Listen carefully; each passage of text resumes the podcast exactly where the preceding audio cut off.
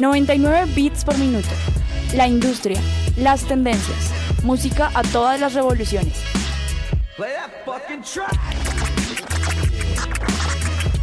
Invitados, playlists, datos, eventos, opinión. 99 bits por minuto es un programa del Departamento de Humanidades y Formación Integral.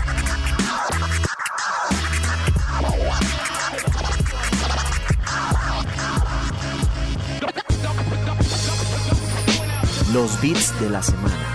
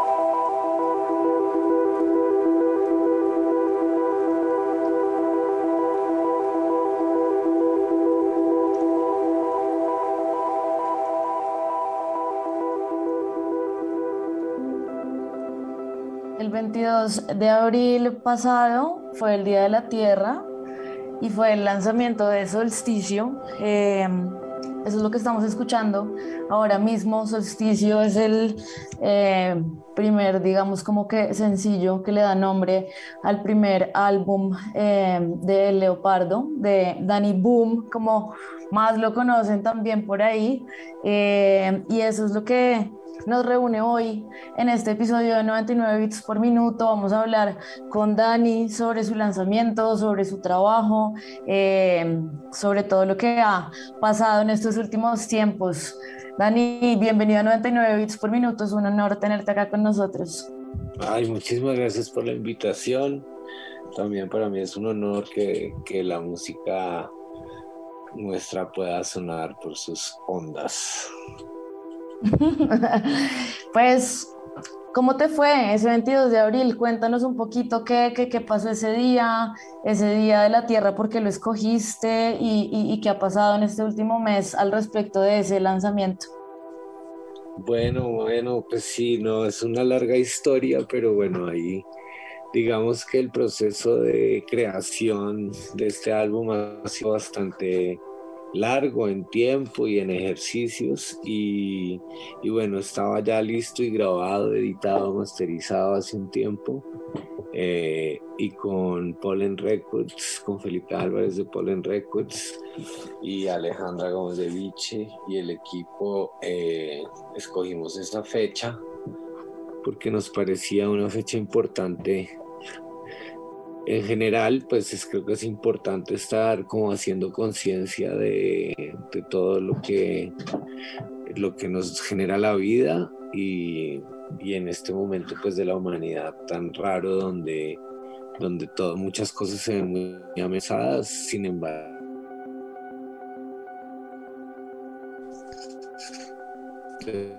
No vivir, no, no cesa entonces, eh, mucho del de, álbum está enfocado como hacia, hacia todos esos sentires y entonces era pues el momento, un buen momento para ponerlo al aire.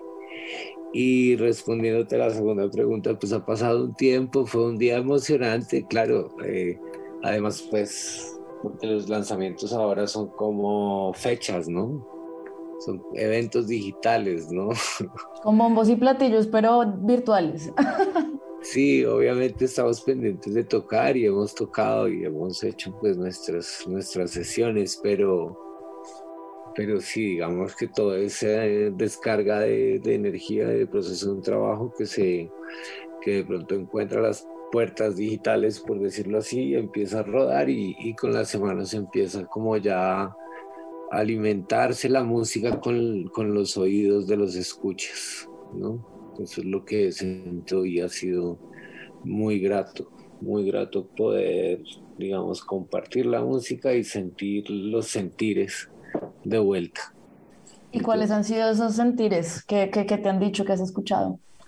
Pues las personas que, que, que se han acercado para comentarlo, pues lo han disfrutado mucho desde, desde un espacio muy, pues muy, muy especial no sé, he sentido que, que los comentarios han sido valiosos para mí, por lo menos. Importante. Ahorita hablabas eh, de que este álbum duró eh, bastante tiempo en, en, gestarse, ¿no? Como, como que, ¿Cómo fue ese proceso, digamos, que pasó eh, en, esos, en esos años? Y cuéntanos un poquito eh, cómo fue, qué sucedió ahí, qué cosas pasaron. Sí, pues fue una búsqueda, digamos, una búsqueda que ya se venía, digamos que bueno, también, qué pena devolver la pregunta, me, me, me da mucha curiosidad el nombre de, de su emisora.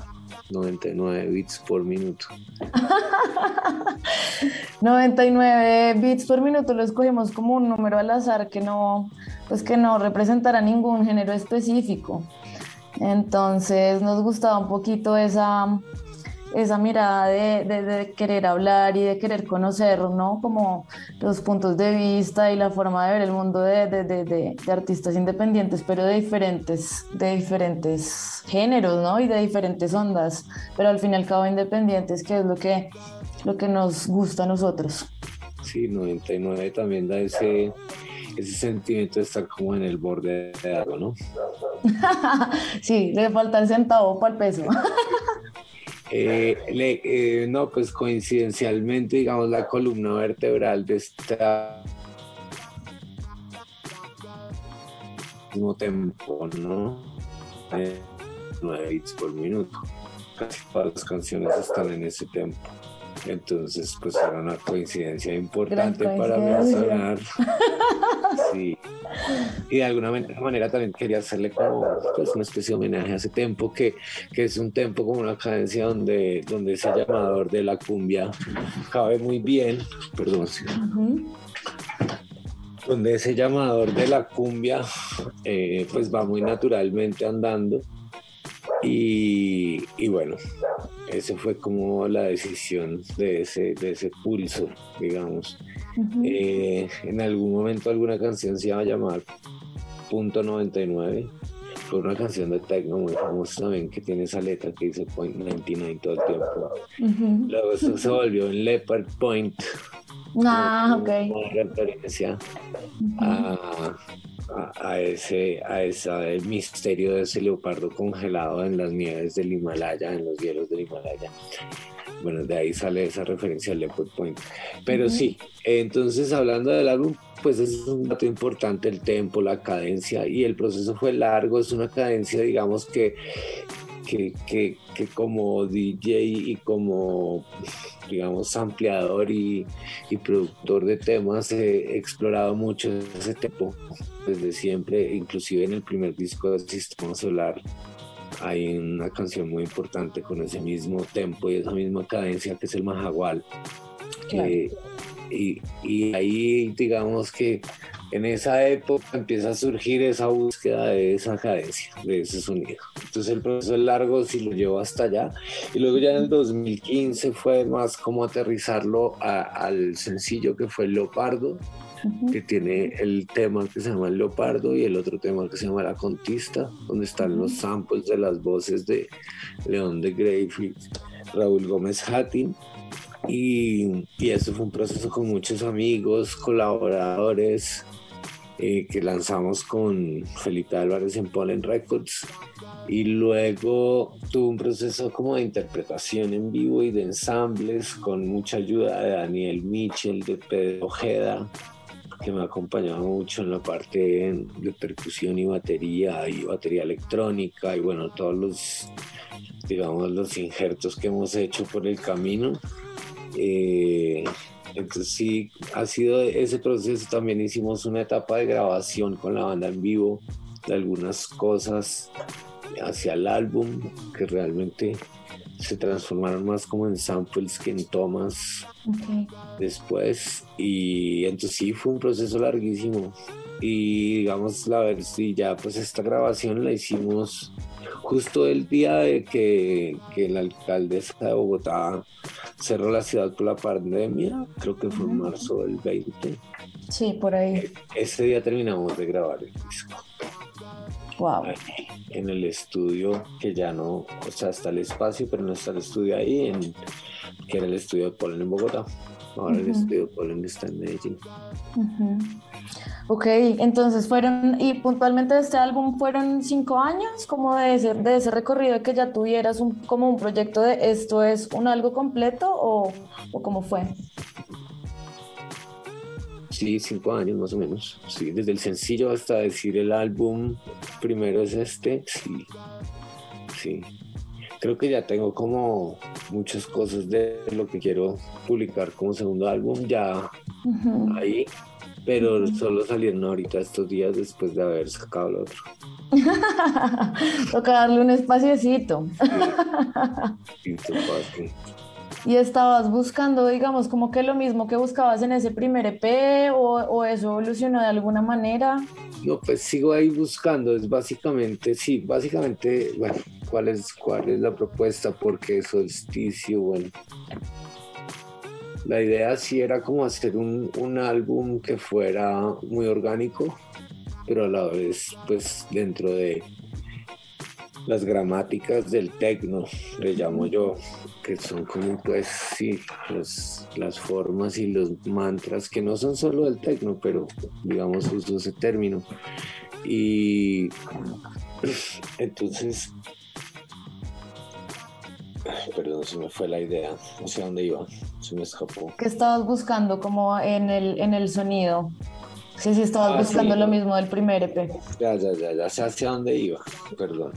Es que es un, un concepto un poco fresco, viendo, pues traduciendo lo que uno va haciendo, ¿no? Uh -huh. eh, creo que estamos como, como generación o como gente de, como cultura urbana, moderna, por todo lo que hablábamos precisamente de la conciencia de la tierra, estamos de alguna manera resucitando, buscando, explorando eh, vínculos con, con, cosas que nos lleven más como a, a, cosas elementales y a raíces y al territorio y, y, a entender lo sagrado pues de la naturaleza, ¿verdad?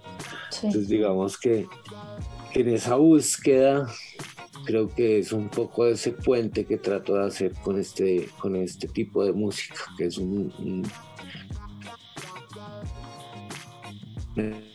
digamos, vincularnos a un sentimiento un poco introspectivo con, con posibilidades de recordar todo lo que te mencionaba, pero también dentro del contexto urbano que, que realmente es el que nos es natural y orgánico porque también la máquina es orgánica y el smog también es orgánico, digamos, por ponerlo así, ¿no? Entonces creo que sí, ya mirándolo ahora también un poquito más con el tiempo y entendiendo la búsqueda, creo que es un poco eso, como generar esos puentes de, de, de, de traducirnos, de encontrarnos alrededor de un beat que, que no nos lleve directamente a, al house de los 90 de Inglaterra, ni nos lleve directamente, ¿sabes? Ni nos sí, lleve sí. directamente pues a, a, a, los cantos huitotos del profundos del Amazonas, sino buscando esos puentes, pues, como eso generando, tratando de, tratando de identificarse uno con un sonido y un momento de su vida y de su pensamiento también. Pero sí ha sido, digamos, una cadencia, no solo para mí, para muchísimas personas por toda Latinoamérica, de punta a punta, donde en la cadencia de la cumbia encontramos eh, pues un, ambiente eh, adecuado, perfecto, para generar universos sonoros, ¿cierto? Entonces ahí es donde la cumbia se vuelve pues esa columna vertebral de la, de la América. y, y, también, sí, tiene ese, ese ecosistema, esa, esa voluntad, esa cadencia para podernos brindar esas, esas herramientas. Entonces ahí el 99 bits por minuto y, y el llamador y, y un poco de, de, la exploración. Y un poco de, de tecno también, ¿no? Como también para lo que dices, siento yo que es eso de poder conectarse con esas otras cosas que a veces parecen tan lejanas, ¿no? Digamos como a uno en la ciudad, el tema de la conexión con la naturaleza, con, con, una espiritualidad, digamos como en otros sentidos, pero con unos lenguajes que sean más familiares para, para uno, ¿no? Para, para uno como estando en la ciudad. Sí, también digamos que creo que es eso mismo es inventarse su espiritualidad un poco, creo que es en lo que estamos, ¿no? inventándonos nuestra espiritualidad, o sea, de alguna manera derrumbando eh, íconos y, monumentos antiguos de, espiritualidades que, no nos representan y buscando otras que tampoco nos representan. Porque tampoco han sido nuestras ni somos cercanos a ellas. Entonces te va uno inventando y, bueno, y, traduciendo que también tal vez pues el espacio más espiritual en el que hemos estado son las pistas de baile, tal vez, ¿no? Sí, total. También te iba a preguntar eso, ¿cómo, cómo vives tú esa eh, invención de tu, de tu propia espiritualidad como persona, ¿no? Y, y luego como músico.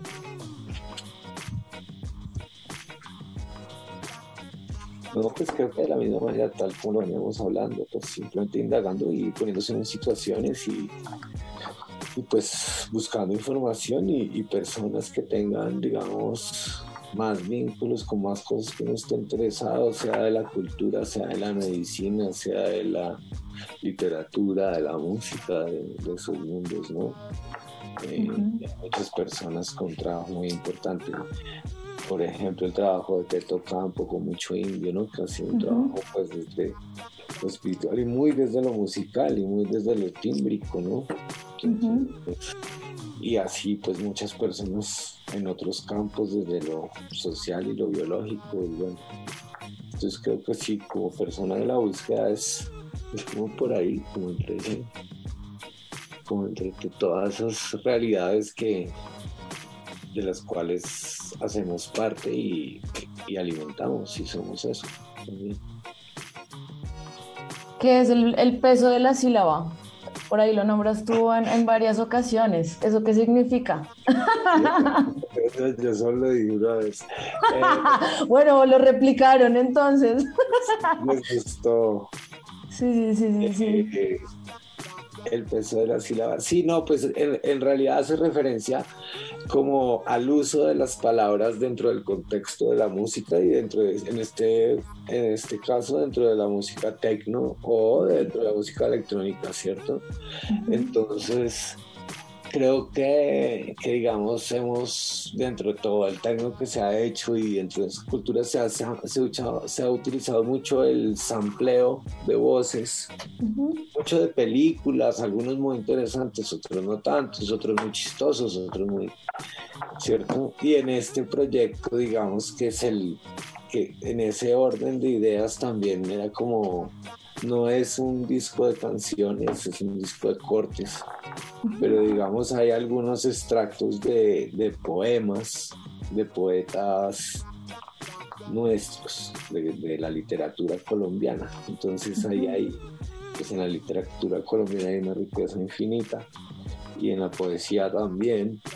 Entonces, digamos, uso ese recurso de, del sampleo de voces, digamos, en ese contexto, no para hacer referencia a una película o a alguna algún gimmick, como se dice, como un estribillo sonoro, sino usarlo como una textura que tenga unas palabras que juntas tengan un significado, pues desde mi manera de verlo, eh, poderoso, que aporta, que hace reflexionar, que mueve, ¿cierto?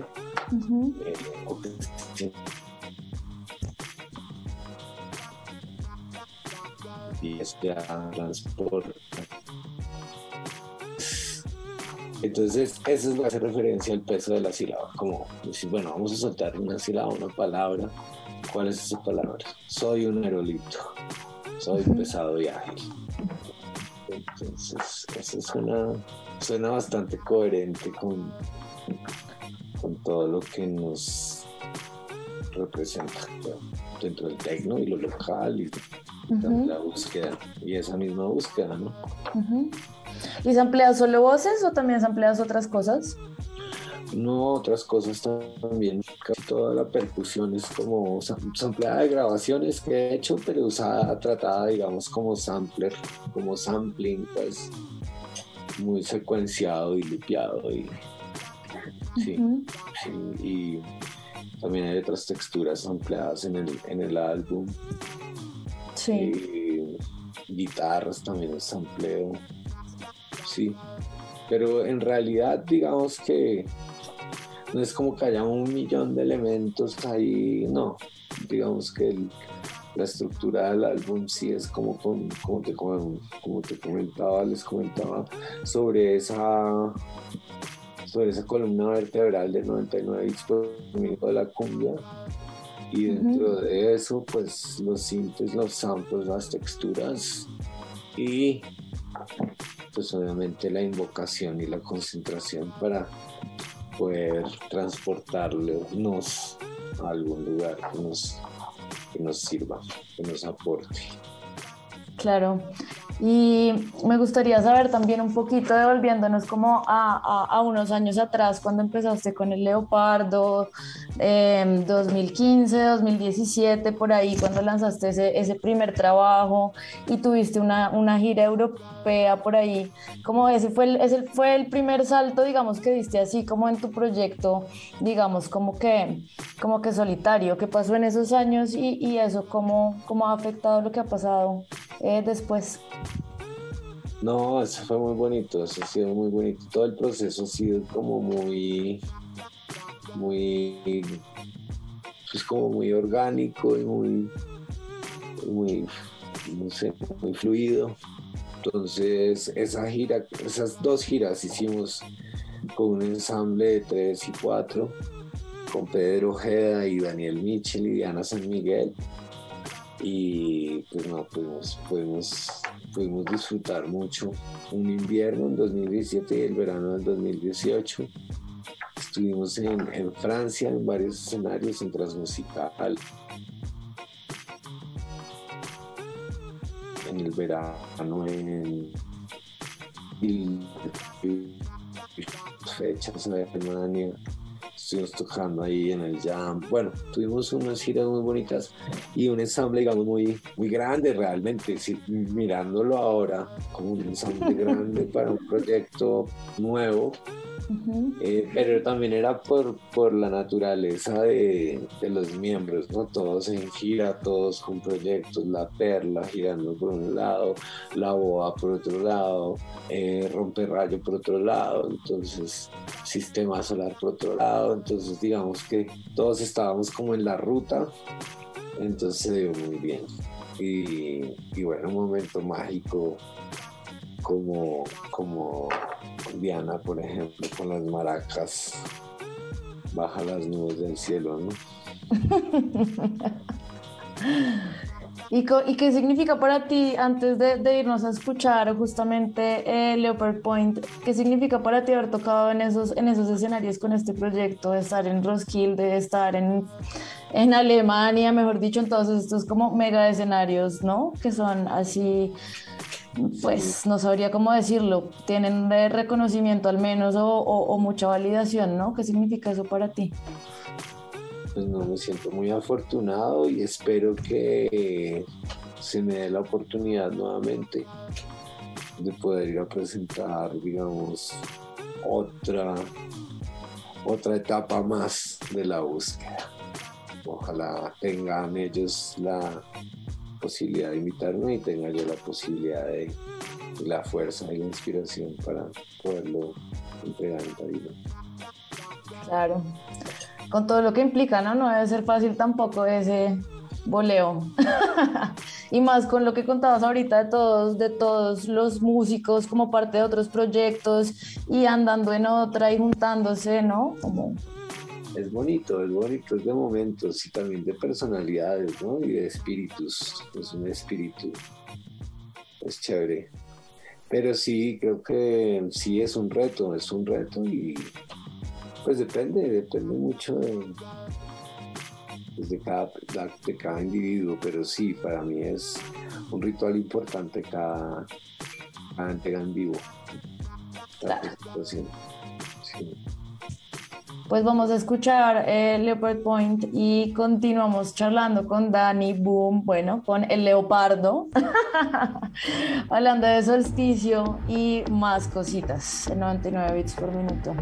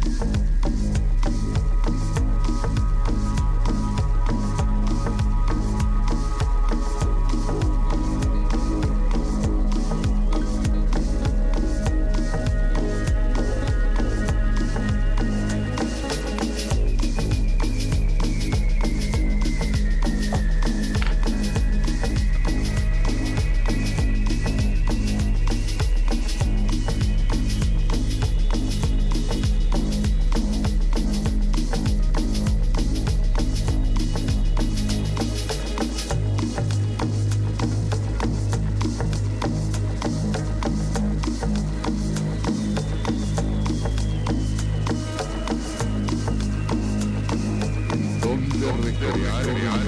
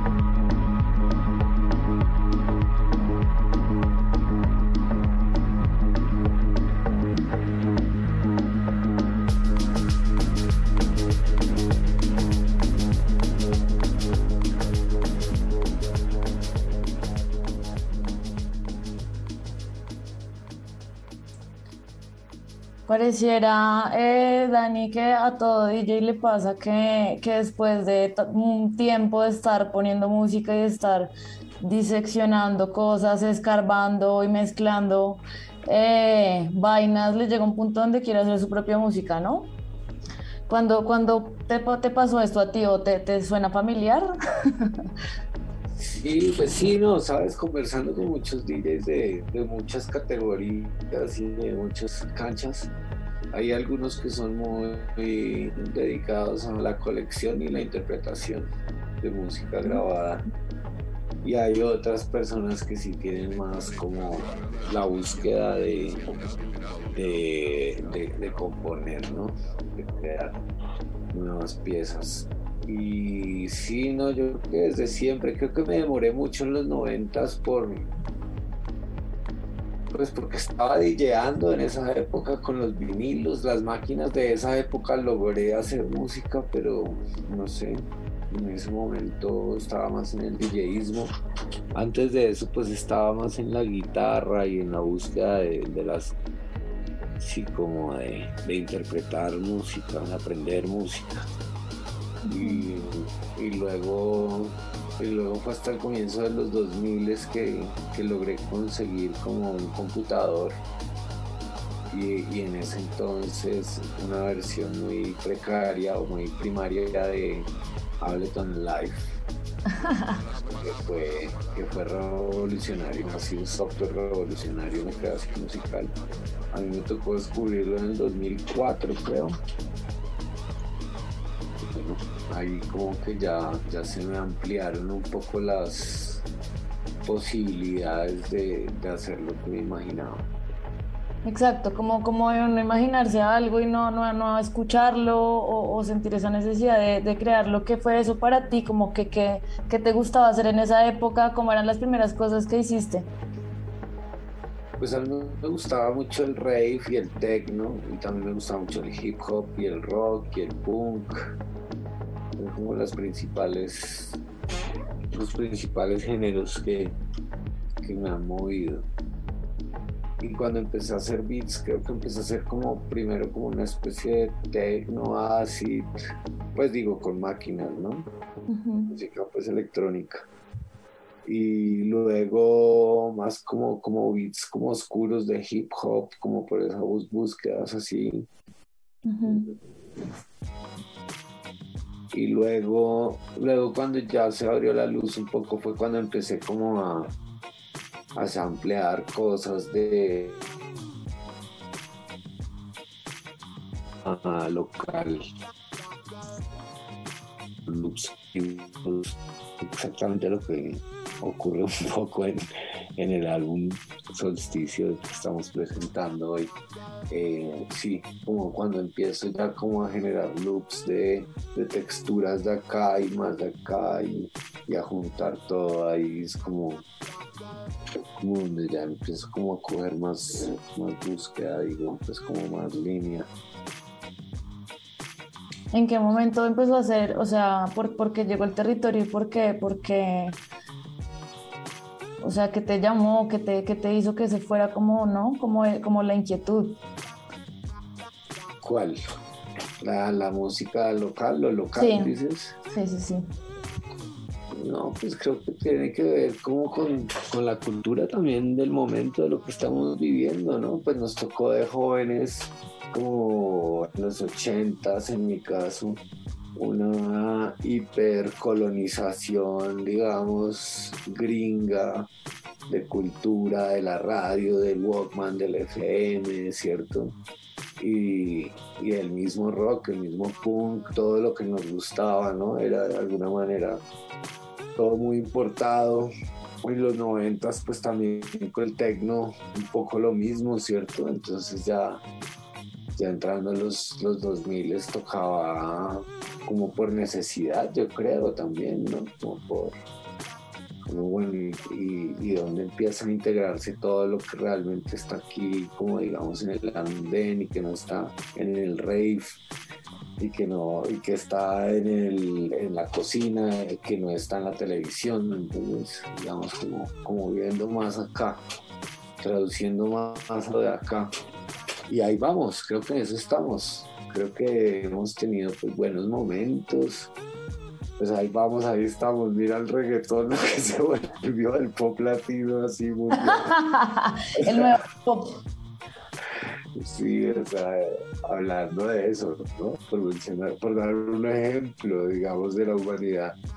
Eh, digamos, dentro de las búsquedas nuestras, lo que hablábamos antes, pues de, la cumbia y todo su, su eje americano, ¿cierto? Eh, lo que pasa hoy en día con, con la música urbana latina, todo lo que ha, acontecido con la fusión, digamos, la experimentación de, la electrónica con, los ritmos locales y la cumbia y el bullerengue y todo lo que ha hecho Bomba Estéreo y todo lo que ha hecho Chucky Town y, y Sides.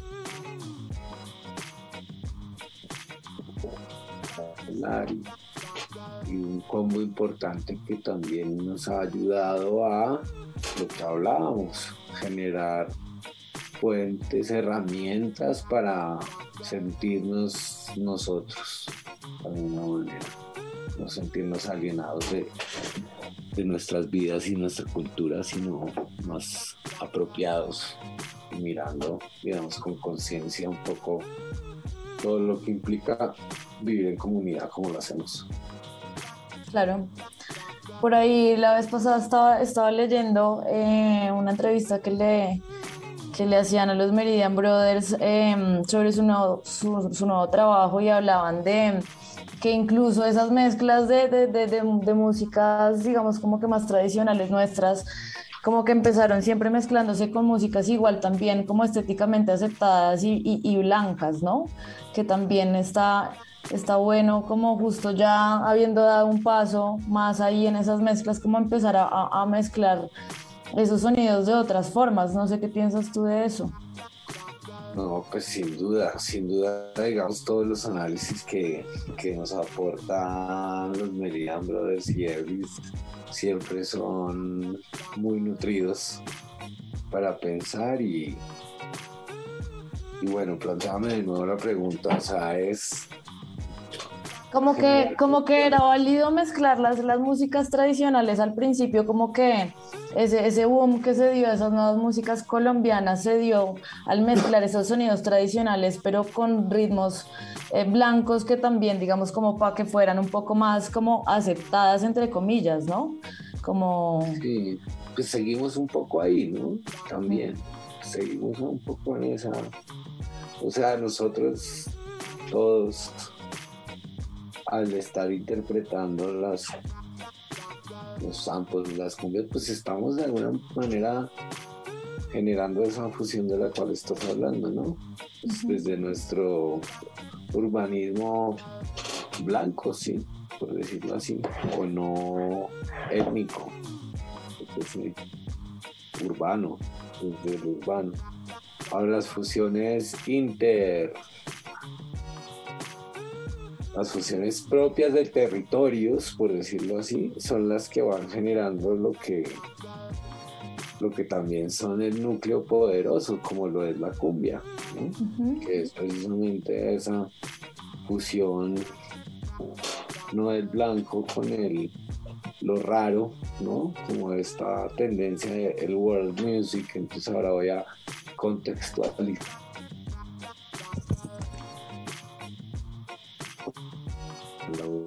Vietnam, ¿cierto?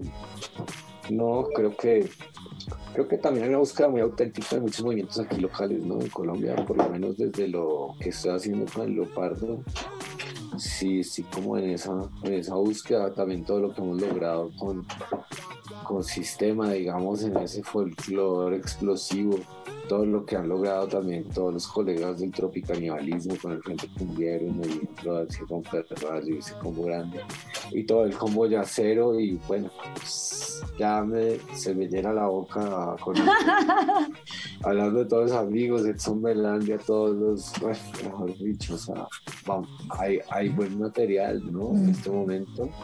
Brutal. Sí, están las años, está no sé, hay mucho como, mucho como poniendo, poniendo mensaje y poniéndole corazón y poniéndole mucha onda. Son buenos.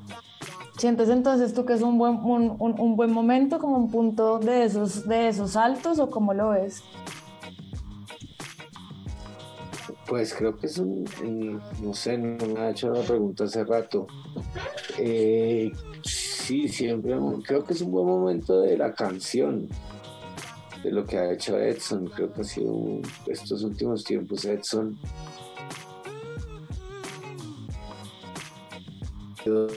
Acompaña muchos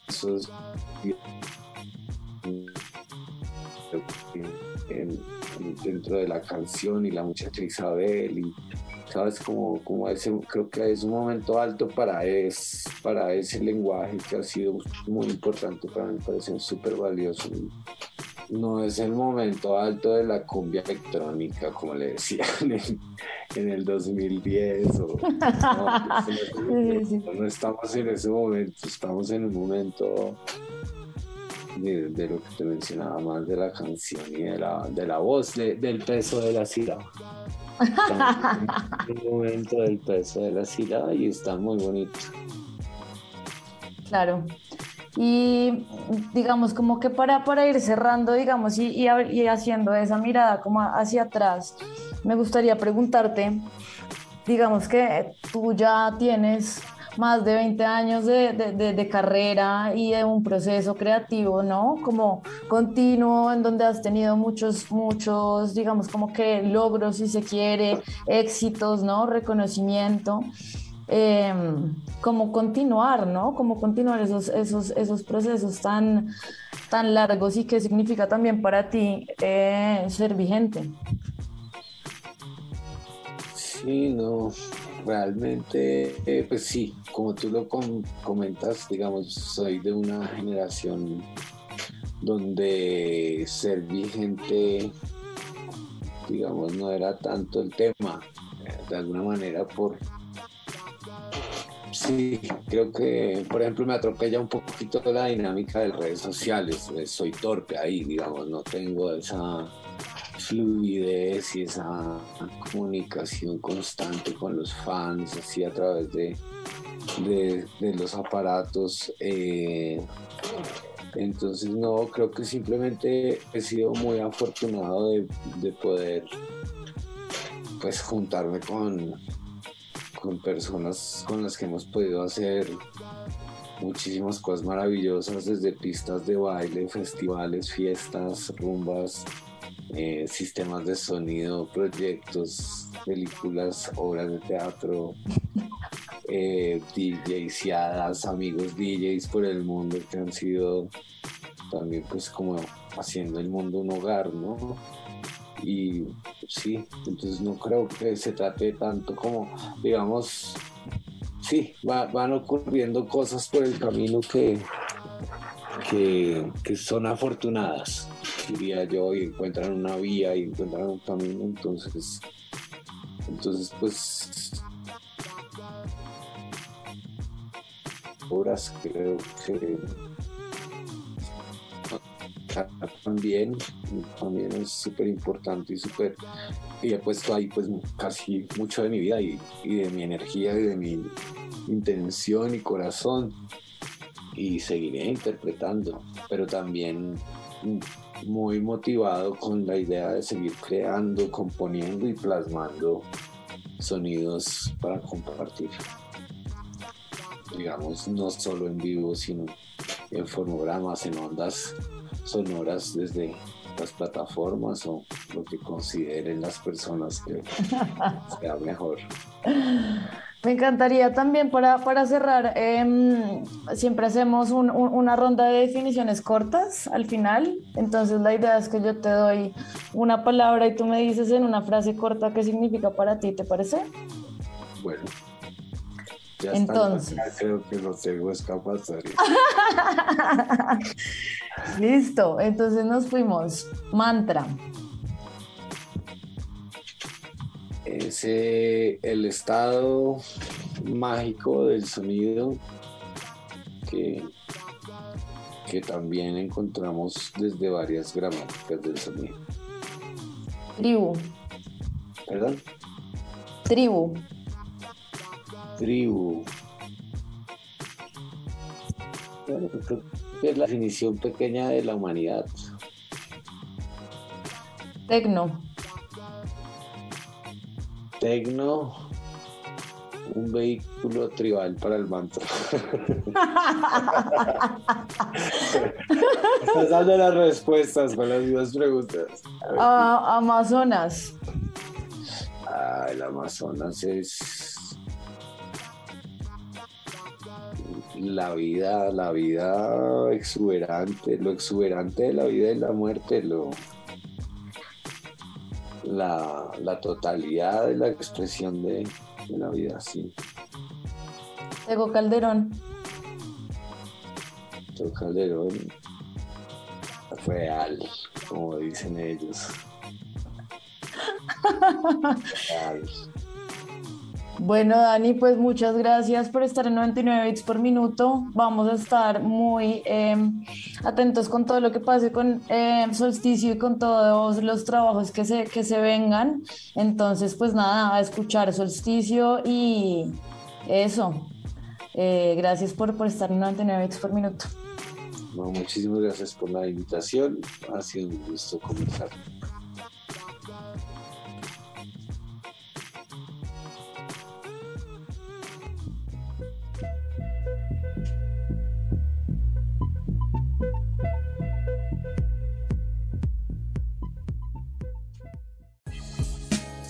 Síguenos en arroba 99 bits por minuto en Instagram, Spotify, Medium y Facebook. 99 bits por minuto cuenta con el apoyo de Escenario Radio y Humanidades USTA.